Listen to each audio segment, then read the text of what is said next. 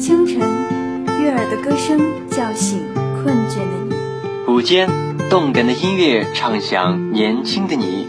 傍晚，温暖的声音安抚疲惫的你。陪伴是我们最长情的告白。我们是电子科技大学九里堤校区沉淀之声 Young Radio。岁月如花般向你走，淡然的如同佛前的一股清流，绚丽的梦在心中沉淀，在心间旖旎成一处风景，在浪漫中回归现实。我走向十一月，带着寒霜的枯意，看着春夏的落幕，在风中。翩翩起舞，各位听众朋友们，大家好，欢迎大家准时与我们相约在沉淀之声 Young Radio，我是主播王俏，我是主播关永康。今天是二零二一年十一月二十九日，星期一。下面进入今天的沉淀新闻，欢迎收听今天的沉淀新闻。今天新闻的主要内容有：一、总书记挂念的红色老区。从半条被子到幸福日子，二神奇中国草，习近平代言二十余年，三深刻认识两个确立的重大意义。下面一起来了解今天沉淀新闻的详细内容。老区苏区孕育了中国革命，是中国共产党的初心之源。习近平总书记曾深情地说：“我是在这样的氛围中耳濡目染走过来的。”工作过的地方都是老区，对老区的感情是很深厚的。习近平总书记出生于革命军人家庭，成长在陕北黄土高坡，红色基因深深融入他的血脉。在地方工作期间，他就一直关注当地老区发展和老区人民生活情况。党的十八大以来，总书记对老区的挂念一如既往，他频频踏上红色土地，看望慰问老区人民。香赖两省交界处，罗霄山脉高耸壁立，青绿色的疏水河荡起层层波纹。绿水青山掩盖下，一一个面积只有零点九二平方公里的村子里，绿植背景墙上的“半条被子温暖中国”八个红字格外醒目。这是长征路上半条被子故事的发生地，湖南省澍州市汝城县文明瑶族香香沙洲瑶族村。一九三四年十一月上旬，中央红军在长征途中来到了湖南汝城进行休整，其中一支部队进入了沙洲瑶族村，在湖南汝城县沙洲村，三名女红军借宿徐显秀老人家中，临走时把自己仅有的一条被子剪下一半给老人。老人说：“什么是共产党？共产党就是自己有一条被子，也要剪下半条被子给老百姓的人。”二零一六年十月二十一日，在纪念红军长征胜利八十周年大会上，习近平总书记讲起了这个故事。总书记的深情讲述，也让沙洲瑶族村更多人所了解。这个红色村庄所处地罗霄山脉连片特困地区，全村一百四十二户人口，曾有贫困户三十户九十五人。二零二零年九月十六日。一个秋雨纷飞的日子，习近平总书记到湖南就直接赶往沙洲瑶族村。他说：“今天我不远千里从北京来这里看望乡亲们，也是来受教育。”总书记，这几年我们沙洲的变化真是翻天覆地。在半条被子故事主人公徐希秀的孙子朱小红家里，乡亲们向总书记道出了心声。朱小红家曾是村里的建党立卡贫困户。二零一七年，通过参加当地党委政府组织的厨师技能培训，朱小红有了一技之长，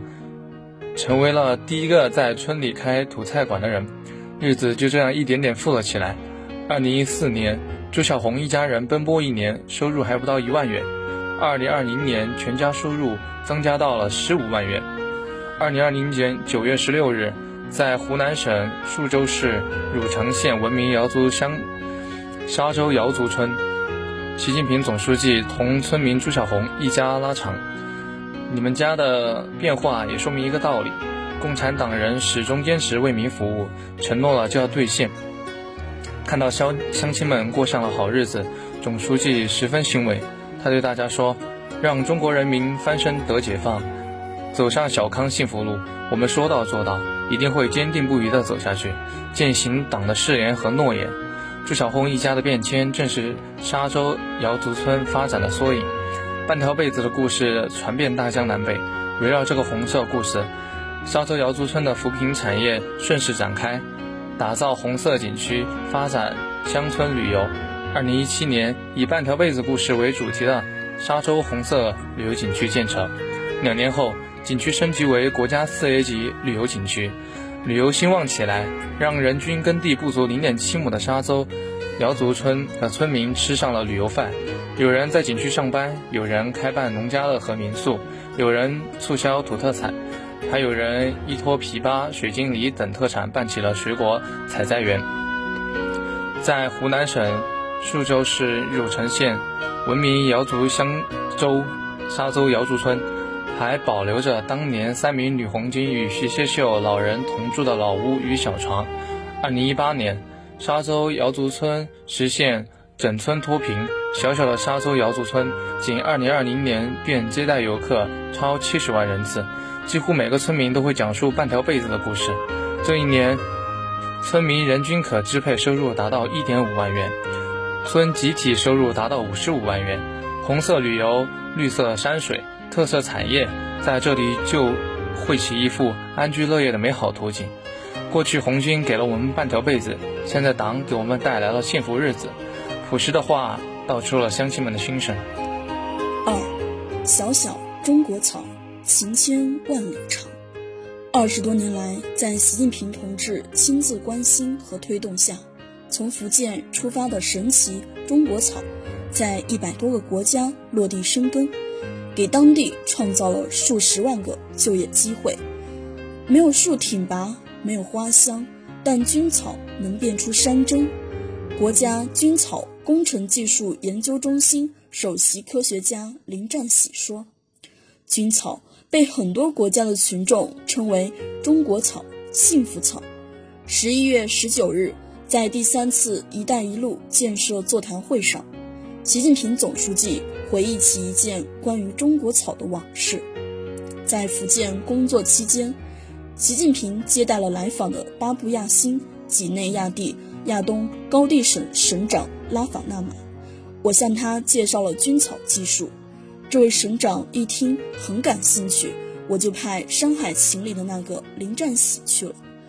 林占喜正是热播剧《山海情》中林教授的原型。十一月十九日。中共中央总书记、国家主席、中央军委主席习近平在北京出席第三次“一带一路”建设座谈会，并发表重要讲话。二十多年来，在习近平同志亲自关心和推动下，这株从福建出发的神奇中国草，在一百多个国家落地生根，给当地创造了数十万个就业机会。图为福建农林大学岐山校区的菌草，新华社记者林善传摄。太平洋岛国中国草走出国门首站。菌草技术诞生于上世纪八十年代的福建，当时期待致富的群众砍树种菇，导致菌林矛盾突出。林占喜发明的菌草技术，能够以草伐木，栽培食用菌。兼具经济价值和生态效益，成为福建对口帮府名下的农业技术机之一。在巴新的菌草技术重演示范试验成功现场会现场，林占喜回忆，当时巴新东高地省仍处于刀耕火种的部落经济，当地百姓对寻找摆脱贫困的道路非常渴望，他们很好奇，漫山遍野的野草。怎么就能变出解决温饱的食物？当时的现场会大约来了六千人，很多巴新群众甚至步行三天三夜赶到现场。二零零零年，时任福建省长的习近平与东高地省省长拉法纳玛在福州签署了菌草等技术援助协议。林占喜再次受命前往巴新，为了让菌草。能够适应巴新的自然环境，林占喜从当地实地情况出发，对菌草技术进行了本土化改造。为了真正造福巴新穷苦百姓，他的团队把这一现代生物技术简化、简化再简化，直到没受过太多教育的农民也能一看就懂、一学就会、一做就成。在当地艰苦的条件下，专家组坚持了整整八年，帮助菌草技术在巴新不断成熟。二零一八年，菌草在巴新创下每公顷年产仙草八百五十三吨的记录。受益的巴新当地百姓把菌草称作“中国草”，当地民众甚至给孩子取名为“菌草”，以感谢中国神奇菌草的援助。图为二零二零年十二月十七日在巴布亚新几内亚东高地省参加中国援助巴新菌草和旱稻技术项目第九期培训班的当地民众展示结业证书。今年九月。菌草援外二十周年暨助力可持续发展国际合作论坛上，巴西总理詹姆斯·马拉佩表示，菌草促进当地民众收入增加、性别平等和摆脱贫困。菌草就是我们的脱贫致富草，一株草二十载，造福百余国。林占喜的女儿和助手林冬梅陪伴父亲走过全球许多国家。他认为，很多发展中国家和中国改革开放之初很相似，正处于从贫困到温饱的阶段，人民对食品有更高要求，畜牧业对饲草的需求大增，出现了保护环境和发展经济的矛盾。而菌草生长快，适应性强，管理简便，还有利于保持水土，特别适合发展中国家用于快速减贫增收。和可持续发展。这是福建省平潭综合实验区一处沙滩上栽种的用于防风固沙的菌草。对于这株脱脱贫致富草，习近平十分看重，亲自持续推动菌草技术向广大发展中国家推广应用。在十九日的一带一路建设座谈会上，习近平总书记就讲到。我当国家副主席以后，到南太、到非洲、到南美洲继续推广菌草。现在这个技术已经在一百多个国家落地生根，给当地创造了数十万个就业机会。领导人的推动，中国专家的拼搏奉献，让菌草从一国到百国。目前，林占喜团队已选育菌草四十八种，能生产五十六种食药用菌。而且，菌草不仅可以养菇致富，还可以治理风沙、饲养牛羊，甚至用于发电造纸。迄今，中国已在国内外举办二百七十期培训项目，培训学员上万人，传播推广菌草技术的语言多达十八种。菌草在广大发展中国家成功播撒了希望的种子，改变了许多家庭的贫困面貌。拓展了许多落后地区的产业路径。二零零六年四月，南非一家菌草合作社的群众展示收获的菌草评估，培济的菇农苏尼塔马路，通过菌草种菇获得超过一千斐济元的收入。该国的菌草种植面积超过五百公顷，被称作岛国农业的新希望。莱索托的农户莫托梅洛用菌草养牛。他说，菌草长得很快，牛的产奶量很大，而且能够保持水土。卢旺达的艾玛纽尔阿斯玛纳起初从中国专家那里学习菌草技术，后来自己开设菌袋生产车间，并雇佣工人。他说，因为菌草自己能为孩子支付学费。并为邻居提供工作岗位了。菌草成为中国帮助发展中国家落实可持续发展目标的重点项目之一。二零二零年四月十八日，林占喜在位于纽约的联合国总部发言，在南非夸祖鲁纳塔尔省，菌草项目遍布多个农村地区。省长希赫莱奇卡拉拉原援引中国国语。形容军草技术援助的价值。授人以鱼，仅供一饭之需；授人以渔，则终身受用无穷。惠民生，一带一路最深的共情。天底下的老百姓都想把日子过好，这就是最深的共情。我们不去比拼原款多少，比的是更适用的技术，更好的解决百姓的生存、生活和发展的需要。林占喜说：“这正是林占喜团队多年来对‘一带一路’惠民生理念的真切感受和身体力行。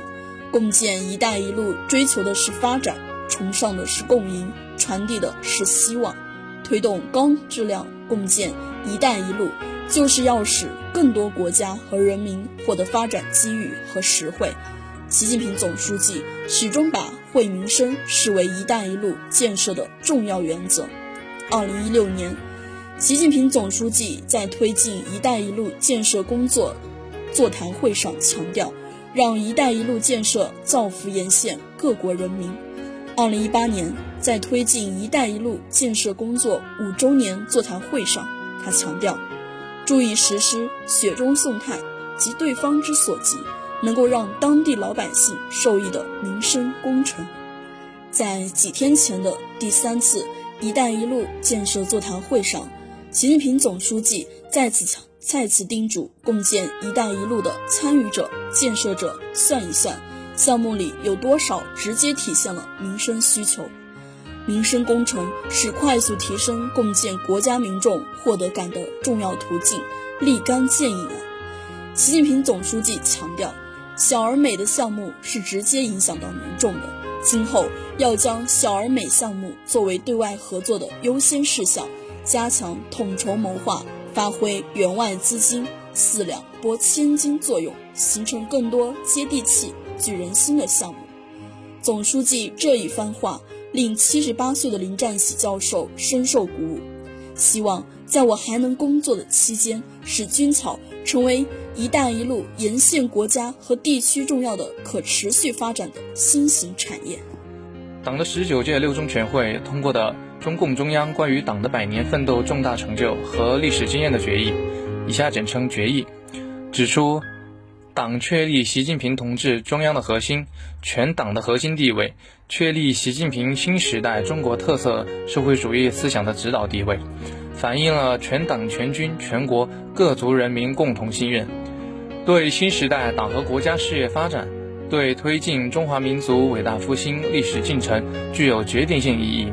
两个确立为进行伟大斗争、建设伟大工程、推进伟大事业、实现伟大梦想培根铸魂、凝心聚力，是夺取新征程、新胜利的根本保证。两个确立反映了全党全军全国各族人民共同心愿。必将为实现中华民族伟大复兴提供更为坚强的政治保证。确立习近平同志党中央的核心、全党的核心地位，确立习近平新时代中国特色社会主义思想的指导地位，是时代呼唤、历史选择、民心所向。党的十八大以来，以习近平同志为核心的党中央团结带领全党全国各族人民，开创了中国特色社会主义新时代。推动中华民族伟大复兴进入了不可逆转的历史进程，在推进新时代中国特色社会主义事业的砥砺奋进中，面对民族复兴征程上船到中流浪更急、人到半山路更陡的各种风险挑战，习近平总书记充分展现了马克思主义政治家的恢宏气魄、远见卓识、雄韬伟略，充分展现了大党大国领袖的政治智慧、战略定力。使命担当、为民情怀、领导艺术，赢得全党全军全国各族人民的衷心爱戴和高度信赖。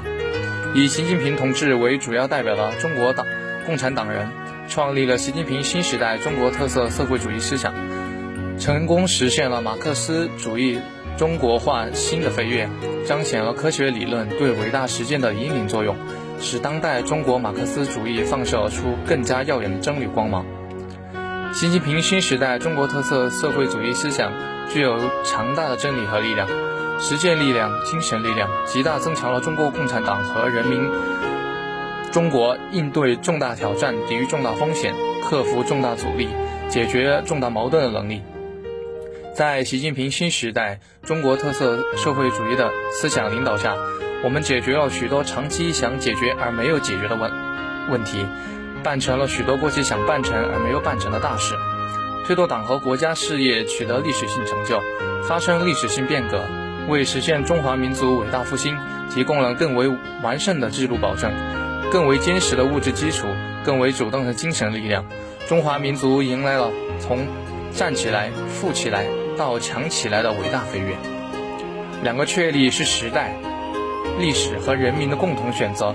郑重的选择，必然选择，是党和国家之幸，人民之幸，中华民族之幸，必将以强大的号召力、坚定的推动力、坚实的保障力，为中华民族复兴伟业提供更为坚强的政治保证。两个确立体现了我们党在指导思想上的与时俱进，必将为实现中华民族伟大复兴提供更为强大的思想指引。马克思主义是我。我们立党立国、兴党强国的根本指导思想，马克思主义理论不是教条，而是行动指南，必须随着实践发展而发展，必须中国化才能落地生根，本土化才能深入人心。我们党的历史是一部推进马克思主义中国化、不断丰富和发展马克思主义的历史，也是一部运用马克思主义理论认识和改造中国的历史。一百年来。我们坚持把马克思主义基本原理同中国具体实相相结合，同中华优秀传统文化相结合，创立了毛泽东思想、邓小平理论，形成了三个代表重要思想、科学发展观，创立了习近平新时代中国特色社会主义思想，指导党和人民事业不断开创新局面。党的十八大以来，以习近平同志为核心的党中央统筹把握。中华民族伟大复兴战略全局和世界百年未有之大变局，以伟大的历史主动精神、巨大的政治勇气、强烈的责任担当、红蓝伟大斗争、伟大工程、伟大事业、伟大梦想，团结带领全党全军全国各族人民，创造了新时代中国特色社会主义的伟大成就。习近平总书记对关系新时代党和国家事业发展的一系列重大理论和实践问题。进行了深思熟虑的科学判断，就新时代坚持和发展什么样的中国特色社会主义，怎样坚持和发展中国特色社会主义，建设什么样的社会主义现代化强国，怎样建设社会主义现代化强国，建设什么样的长期执政的马克思党政，怎样建设长期执政的马克思主义党政等历史 时代大课题，提出一系列原创性政治。问题新理念、新思想、新战略，是习近平新时代中国特色社会主义的思想主要创立者。决议用十个明确，对习近平新时代中国特色社会主义的思想的核心内容做了进一步概括。这些战略思想和创新理念，是党对中国特色社会主义建设规律认识深化和理论创新的重大成果。实践充分证明，习近平新时代中国特色社会主义思想是现代化中国马克思主义、二十一世纪马克思主义，是中国文化和中国精神的时代精华，实现了马克思主义的中国化的新的飞跃。在向第二个百年奋斗目标迈进的重大历史关头，决议提出两个确立，是深刻总结重大历史结论，体现全党共同意志，反映人民共同心声。指引我们不断提高政治判断力、政治领悟力、政治执行力，切实用马克思主义立场、观点、方法观察时代、把握时代、引领时代，为坚持正确航向、推进民族复兴伟业提供了坚实思想基础和科学行动指南。两个确立展现了我们党推进新时代和人民事业伟大实践的历史担当，必将为实现中华民族伟大复兴汇聚更磅礴的奋进力量。我们党自诞生之日起，就把中国人民谋幸福、为中华人民谋复兴确立为自己的初心和使命。一百年来，我们党团结带领人民不懈奋斗、不断进取，成功开辟了实现中华民族伟大复兴的正确道路。中国从四分五裂、一盘散沙到高度统一、民族大团结；从积贫积弱、一穷二白到全面小康、繁荣富强。从被动挨打、饱受欺凌到独立自主、坚定自信，仅用几十年时间就走完发达国家几百年走过的工业化历程，创造了经济快速发展和社会长期稳定两大奇迹，走出了一条中国特色社会主义康庄大道。中国人民对美好生活的向往不断变为现实。我们党领导的革命、建设、改革伟大实践，是一个接续奋斗的历史过程，是一项救国兴国强国，进而实现中华民族伟大复兴的宏伟事业。在我们党成立一百周年的重要历史时刻，党的十九届六中全会强调两个确立，充分体现了我们党对中国特色社会主义建设规律的深刻认识和把握。必将确保我们党更好的团结带领人民，在民族复兴新征程上创造新的历史伟业。习近平总书记指出，中华民族伟大复兴绝不是轻轻松松、敲锣打鼓就能完成的，全党必须准备出更为艰巨、更为艰苦的努力。前进路上，国际形势风云变幻，外部环境错综复杂，单边主义、保护主义、霸权主义不断抬头。各种黑天鹅、灰犀牛事件时有发生，各种可以预见和难以预见的风险挑战层出不穷，需要我们进行具有许多新的历史特点和伟大斗争。新时代新征程上，我们要深刻认识两个确立，对新时代党和国家事业发展，对推进中华民族伟大复兴历史进程的决议性意义，坚定远大之志，激发进取之心，砥砺相当之勇。准确识变、科学应变、主动求变，不断增强战胜各种风险挑战的勇气、智慧和能力，不断破解发展难题，增强和发展动力，厚积薄发优势，努力画出实现中华民族伟大复兴的最大同心圆，巩固实现中华民族伟大复兴的最大公约数。两个确立宣示了我们党牢记初心使命、永葆生机活力的坚定决心。必将为实现中华民族伟大复兴提供更为强大的组织优势。一百年来，我们党坚持信宗旨，坚定理想信念，坚守初心使命，勇于自我革命，取得革命、建设、改革一系列伟大胜利。其中最重要的一条经验，就是确保党始终成为领导伟大事业的核心力量，确保党中央、全党始终拥有坚强领导核心。一个国家，一个党政。领导核心至关重要，全党有核心，党中央才有权威，党才有力量。党中央的权威和集中统一领导，关乎党的创造力、凝聚力、战斗力，关乎党的事业兴衰成败，关乎党的生死存亡。党的十八大以来，以习近平同志为核心的党中央总揽全局，协调各方，开创了中国特色社会主义新时代。推动中华民族伟大复兴进入了不可逆转的历史进程。党的十九届六中全会以决议的形式，进一步阐述了两个明确、两个确立这一重大历史结论、重大政治判断，进一步强调党中央集中领导是党的领导最高原则，进一步彰显了党的领导这一中国特色社会主义最本质的特征。中国特色社会主义制度是最大优势。对于我们把党团结凝聚成一块坚硬的钢铁，心往一处想，劲往一处使，团结一致向前进，具有重大而十分远大、深远的政治意义和历史意义。雄关漫道真如铁，而今迈步从头越，新的征程上，只要我们坚持好、维护好两个确立，就一定能够牢记初心使命，永葆生机活力，不断把党和人民事业推动推动前进。一定能够确保党在新时代坚持和发展中国特色社会主义的历史进程中，始终成为坚强领导核心。一定能够坚定好走向新的赶考之路，全面建设成社会主义现代化强国，实现中华民族伟大复兴。